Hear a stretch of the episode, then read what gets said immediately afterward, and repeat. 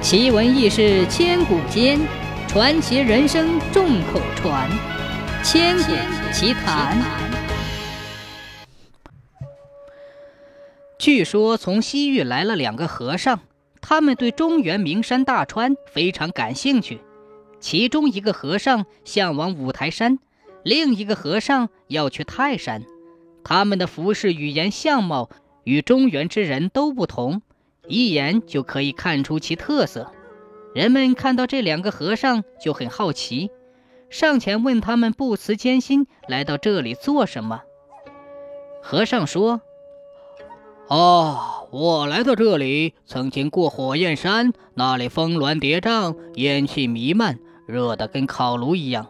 如果有人想翻过这座山，必须在下雨之后。”走山路的时候要聚精会神，不能有杂念，双眼盯着地面，轻轻抬脚，缓慢落脚，一不小心就会踩到炙热的石头上，就会被烧伤。嗯，除此之外，来到这里还要经过流沙河，河里有座水晶山，这座山十分陡峭，悬崖绝壁直通天际，山峰四面非常清澈，不含一丝污浊。好像是透明的一样。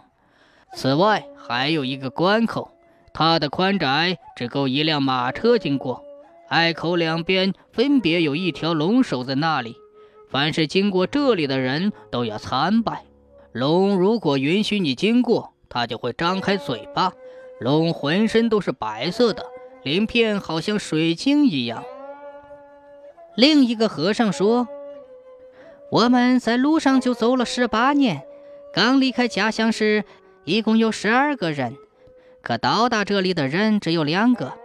西域的传说，东方中原有四座名山，一个是泰山，一个是华山，还有一个是五台山，一个是珞珈山。